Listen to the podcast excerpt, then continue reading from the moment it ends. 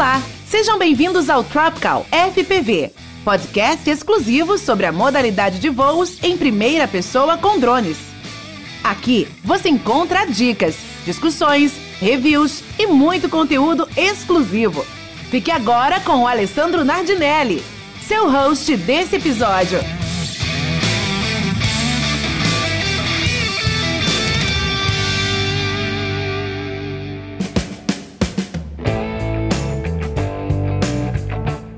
Muito bom dia, boa tarde, boa noite. Sejam todos bem-vindos ao primeiro episódio do Tropical FPV. E nada mais justo do primeiro episódio ser o primeiro passo de todo mundo que todo mundo quer ter no hobby, né? E nessa modalidade. Eu sou o Alessandro, pratico os voos de drone já há quase um ano. Eu decidi vir aqui aprender a gravar um pouquinho para poder registrar meu caminho e toda a jornada para a gente poder compartilhar juntos a melhor maneira de curtir o hobby eu decidi criar esse podcast porque hoje existe muito pouco conteúdo nacional sobre a modalidade. E por ter gostado tanto, eu decidi vir aqui para poder compartilhar também todos os meus passos para que fique mais fácil para que vocês que estão a fim de começar tenham uma jornada é, melhor. Bom, essa costuma ser, aliás, a primeira dúvida de todo mundo que quer entrar no hobby, né? Por onde que eu devo começar? Que, que eu preciso aprender para poder curtir o hobby e até mesmo usar em qualquer outro cenário, por exemplo, para enriquecer o meu trabalho de audiovisual. Tem muita gente que vem atrás do FPV para poder incrementar o trabalho audiovisual que está fazendo ali com os takes diferentes e tudo mais, ou porque simplesmente você quer começar a participar de corridas de drone, viu na TV, gostou, enfim. De qualquer forma que for, você precisa ter o um mínimo de conhecimento para poder conseguir montar né? Ou fazer um reparo, ou conseguir pilotar direito e etc, etc, etc, além de economizar muito dinheiro e tempo, porque esse é um dos principais medos que o iniciante tem, né? O que, que eu vou ter que fazer aqui? De que forma que eu posso fazer isso da melhor maneira, otimizando meus custos aqui, porque ninguém tem dinheiro infinito, né? Então esse é o principal intuito desse canal aqui. É, infelizmente, hoje a modalidade ainda é muito pouco difundida aqui no país, né? principalmente aqui no Brasil, e a maior parte do conteúdo é total gringo, tudo em inglês, a maioria. Eu acho que eu só consegui pegar as coisas muito rápido porque eu, de certa forma, já tenho um conhecimento na língua inglesa, mas não gostaria que fosse assim para outras pessoas. Quanto mais conteúdo nacional a gente tiver, melhor. Então, é, apesar de ser pouco difundida, eu acho que é legal vir e criar também uma, um, um canal aqui de comunicação, de diálogo, para que a gente possa fomentar cada vez mais. Então, tá na hora da gente começar a difundir o FPV aqui no Brasil e mais ainda, chegou sua hora de começar. Então, bora lá, vem comigo, porque isso é o que a gente vai fazer agora nesse primeiro episódio do Trópico FPV. Bom, primeiro passo de todos, nós vamos arranjar um simulador de voo. Né? Depois, depois a gente vai falar sobre o radiotransmissor, que é o controle, né? É o joystick lá que vai controlar tanto o simulador quanto o drone. Mas nós vamos começar por partes. Vamos falar primeiro do simulador de voo. A importância do simulador é muito clara. É conseguir pegar o jeito da coisa sem se frustrar, né? Caiu, pô, bateu, é, meu, só se apertar o reset lá e começar outra vez. É importante também para pegar o jeito e a mecânica de voo. Então, para você saber como realmente você vai sentir a coisa funcionando lá. Os simuladores que eu vou recomendar hoje possuem todos eles o modo de voo acro. O modo de voo acro, basicamente, é o modo onde a posição dos sticks se mantém, mesmo você voltando o stick para a posição inicial. É tipo um jogo de tiro em primeira pessoa, sabe? Onde você move a mira do boneco para o lado e ela fica lá. Ele não volta para a posição inicial quando você volta o seu joystick para o meio. Esse modo é importante porque é nele que você consegue total domínio do drone, permitindo fazer manobras mais empolgantes e etc. Você tem um, um controle muito maior do que se você tivesse limitações nesse cenário. Para mim, é o modo de voo que tornou o FPV super exclusivo porque a maioria das pessoas gostaria. E é o modo que você consegue total liberdade dos movimentos nesse cenário e, fazer com que ele possa ficar de ponta cabeça, possa ficar parado de lá, enfim, tem uma, uma, uma gama de coisas que dá para fazer aí E isso eu acho que tornou a modalidade muito apaixonante, porque agora a gente ganhou uma série de, de movimentos e de posições que um drone normal que você compra no mercado não consegue te dar. Outra característica de um bom simulador é a física e a mecânica, que tendem a chegar mais próxima da real, né, para que a transição seja natural. Acho que é isso no final das contas que a gente está procurando. Bom, então sem mais enrolação, vamos falar sobre os três simuladores principais. Bom, para ser bem sucinto aqui, eu vou começar pelo meu favorito e eu vou explicar o porquê que ele é o meu escolhido, mas do porquê que você não deve começar por outro.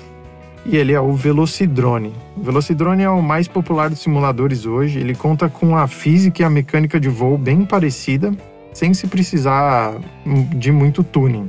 Ou seja, ele já vem de padrão, você já tem uma coisa bem parecida. Tem como customizar diversas variáveis, então tem, dá para você mexer na lente da câmera, nas forças atuando no drone, na sensibilidade do comando, enfim. Mas os gráficos não são dos melhores. O foco principal é na performance e como você vai conseguir pilotar uma vez que você for para o cenário real. No final das contas, gente, é isso que a gente mais procura em um simulador, né? E esse foi o cara que me atendeu. A licença hoje custa em torno de 17 pounds, né, libras, o que em real, na data de hoje desse episódio aqui, dá mais ou menos uns 125 reais. Não é o mais barato, mas para mim é o mais completo. Além da licença normal, tem outros pacotes. Tem um lá que dá para você dar uns tiros e tal. Mas é só a versão básica já resolve lá se você tiver com foco na, na prática da coisa. O segundo simulador é o Liftoff. Ele é mais parecido com um jogo do que um simulador mesmo. Aliás, esse é o foco dele, tá? Ser um jogo. Por isso, ele conta com gráficos incríveis, mas também tem uma dinâmica de voo bem completa. Pode exigir um computador com uma qualidade gráfica maior para que a experiência chegue a mais próxima da real, mas é um ótimo simulador e está até mais barato do que o Velocidrone. É, se eu não me engano, está em torno de uns 35, 40 reais. Ele é a melhor opção para quem quer sentir como um simulador funciona e para iniciar no hobby também. Às vezes o custo do Velocidrone de 125 reais é um pouquinho salgado, então se você quer pegar o jeito da coisa, ir para o Liftoff pode ser uma boa escolha. Também ele é meio gamificado, né? ele dá uma gamificada boa e o processo de aprendizado fica até mais divertido.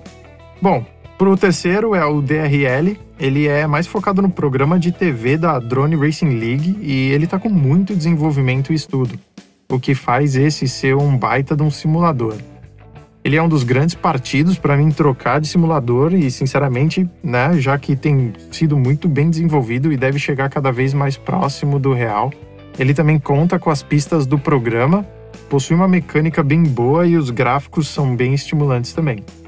O simulador da DRL está com uma equipe de cientistas por trás. Isso é legal, porque promete chegar no topo igualando aí a mecânica e a física do voo ao velocidrone. Então está tendo muito estudo de cientistas, engenheiros, enfim, para conseguir trazer o real para o computador e aí as pessoas terem esse primeiro contato, até mesmo quem já voa mais tempo, também conseguir ter um produto de ótima qualidade ali que traz, né, o cenário real para o simulador.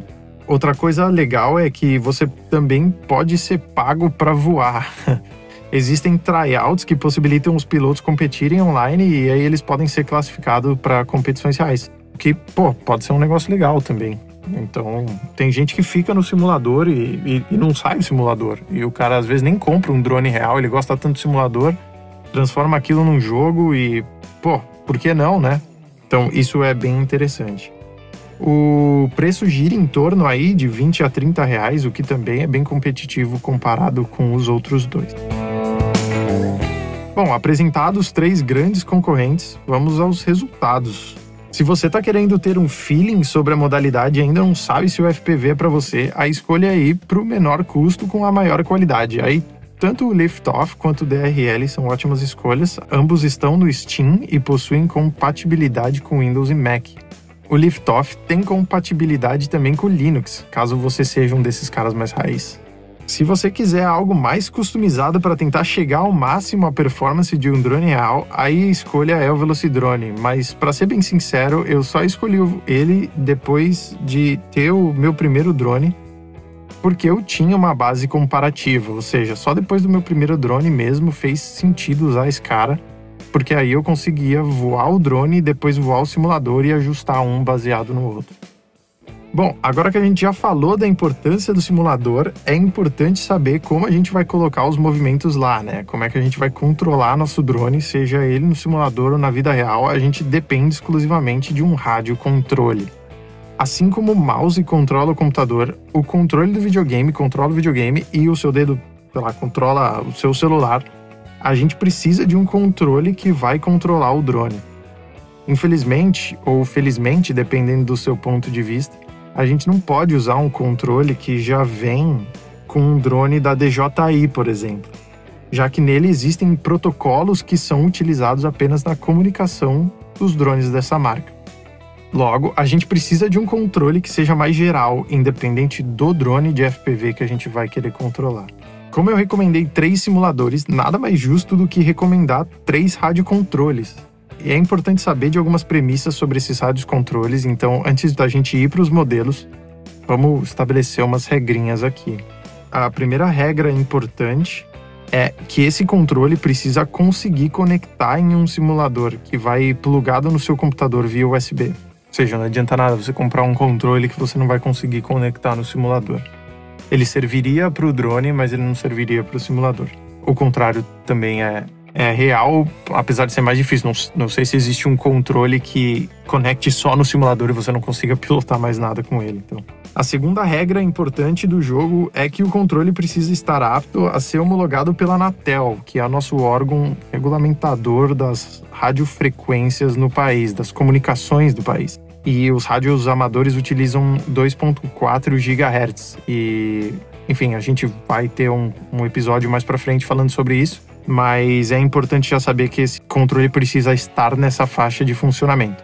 Os controles que eu for dar aqui da lista depois, todos estão dentro dessa, desse protocolo de comunicação, então não tem problema nenhum. Por isso que a gente está setando como uma regra aqui.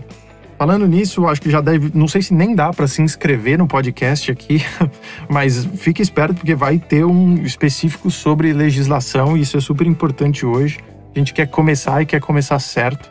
Então, tem muita coisinha, muita variável aí na própria legislação que pode gerar um impasse, mas seguindo as dicas aqui do canal, você vai conseguir fazer isso sem, sem problemas nenhum e vai estar dentro da lei aí no uso do seu drone, que daí você pode aproveitar ao máximo e sem se preocupar se você está dentro ou fora porque o que a gente setar aqui, o que a gente conversar aqui, já vai ser para a gente ficar dentro da lei, dos, dos, protocolos de comunicação e tudo mais. Enfim, a terceira regra é o controle precisa ter mais do que quatro canais.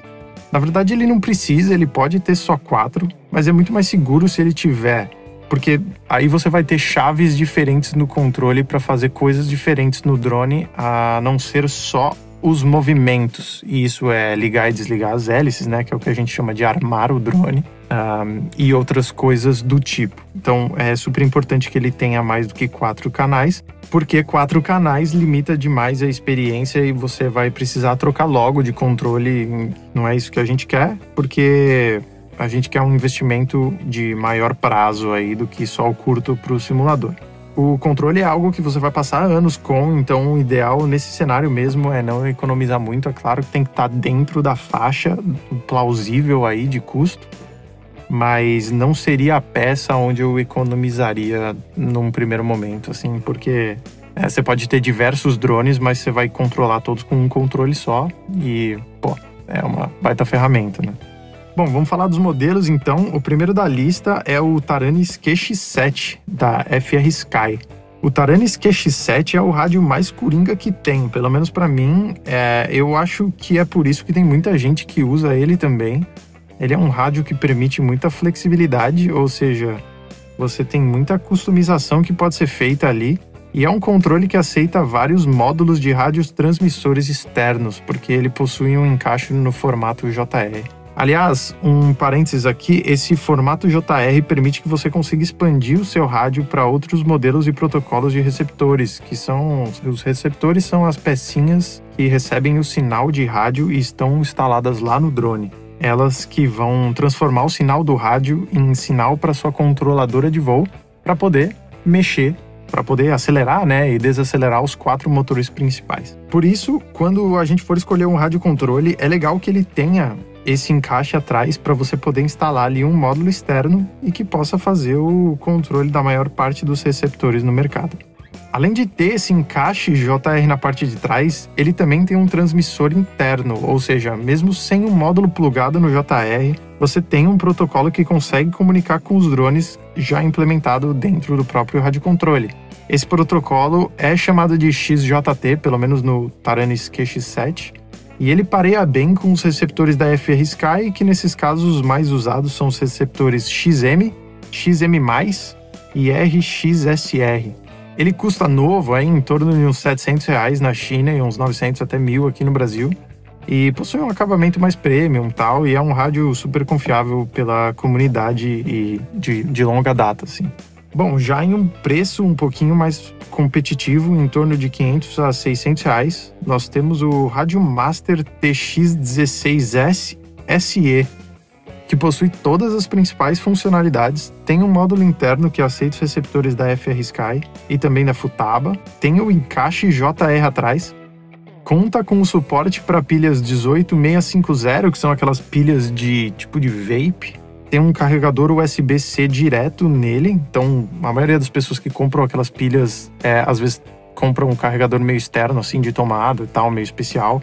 E nesse caso desse rádio você não precisa, ele já vem com o carregador USB-C direto para esse tipo de bateria. Conexão para o simulador tem também, ele já é, tem uma saída externa lá, USB e tal, você já pode plugar direto no computador e tem uma qualidade imbatível nesse preço. Tá, essa é a minha recomendação para você que está começando e até já está no hobby há algum tempo também. É um rádio excepcional e vai durar muito na sua mão. De um preço um pouquinho menor, em torno de uns 300 reais, mas aí já deixa algumas funcionalidades de fora tem o FlySky FS I6X. Esse rádio não tem o suporte JR atrás e só aceita receptores da FlySky, o que limita muito a experiência. Ele é um rádio menor e mais simples, mas para um simulador ainda assim ele é um ótimo rádio, apesar de você precisar de um cabo adicional para plugar ele no PC, que é um cabo Trainer USB. E ele custa em torno de uns 50, 80 reais tal. Então, que no total aí dá uns 400 com frete e tudo. É, o que chega próximo do Rádio Master. Então, sinceramente, se fosse para dar uma, uma investidinha um pouquinho mais, dava para ir para o Rádio Master, porque você vai ganhar um monte de funcionalidades a mais. Bom, falando dos rádios, só mais um ponto referente à bateria que esses rádios usam, né? Que são as baterias mais complicadinhas do que pilhas somente AA ou AAA que a gente está acostumado, que precisam de um carregador dedicado. Por isso, mais um ponto para o Radiomaster, como eu falei, tal, que já tem esse carregador integrado, mas não vem com as baterias. Então, cada bateria custa mais ou menos uns 25 reais cada, e você vai precisar de duas, então 50 reais de bateria. O rádio da Fly Sky, o FSI6X, ele aceita pilhas comuns, tá? É, já o QX7 não. Então, muita gente utiliza baterias mais poderosas para colocar no QX7 que aí já são baterias de lipo e lítio-ferro, né? Lítio polímero e lítio-ferro, que também serão temas de um podcast nosso aqui mais para frente. Além disso, sim, o preço dos rádios são um pouquinho mais salgados, mas pensa que é algo que você vai comprar uma única vez e vai ficar muito tempo com ele. Pode ser usado também em outras modalidades, não só com drones. Você pode voar aviões, pilotar carrinhos, também pode pilotar barcos, anyway, o que você quiser de modelismo aí, você tem um rádio para isso. Então, ele é multidisciplinar nesse quesito. Bom, resumindo o nosso papo de hoje, então, para uma melhor combinação para começar, hoje é usar um simulador ou DRL ou liftoff e um rádio Rádio Master TX16S SE eu acho que para mim essa combinação é infalível. Ela junta tanto preço, né, quanto qualidade é, muito bem. Assim, seria por onde eu começaria hoje. Combinação que gira em torno aí dos seus 650 reais e que vai garantir muitas e muitas horas de diversão para você e quem mais quiser experimentar o hobby. Além do que tenho certeza que a primeira experiência vai ser bem agradável o que ajuda muito a gente a desenvolver uma paixão pelo hobby. Facilita tudo, facilita o processo, facilita a interação, né? a gente não se frustra tal, então a coisa fica muito mais fácil por aí.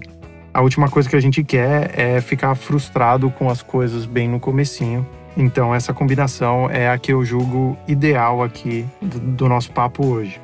Caso você esteja no budget, aí é começar com o DRL e um FlySky, o FSI 6X, que daí dá em torno de uns 400 reais de investimento inicial e que ainda assim vai te dar uma experiência bem legal e divertida. A única coisa que falta nesse cenário é uma maior flexibilidade do rádio para quando a gente for para o drone real. Uma coisa legal também é que muita gente se apaixona pelo simulador em si e depois nem vai para o cenário ideal, como eu falei no começo lá. O cara gosta tanto do simulador que transforma aquilo em um jogo, compete com os amigos e tal. E nesse caso, esse setup do FlySky FSI 6X já será maravilhoso para você. Gente, nem acredito, a gente chegou no final do primeiro episódio. Eu tô aprendendo muito a usar essa plataforma do podcast, quero cada vez mais também incentivar o cenário brasileiro de FPV a trazer conteúdo nacional e aprendizado nacional. Então eu vou deixar os links do nosso papo aqui na descrição do podcast para que você tenha acesso a esses produtos, mais reviews, enfim, mais conhecimento em geral dos produtos.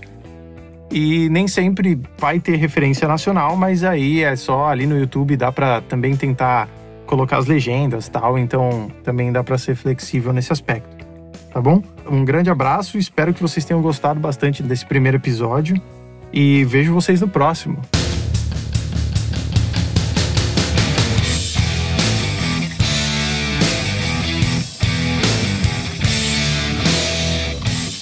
Obrigado por participar de mais um podcast Tropical FPV.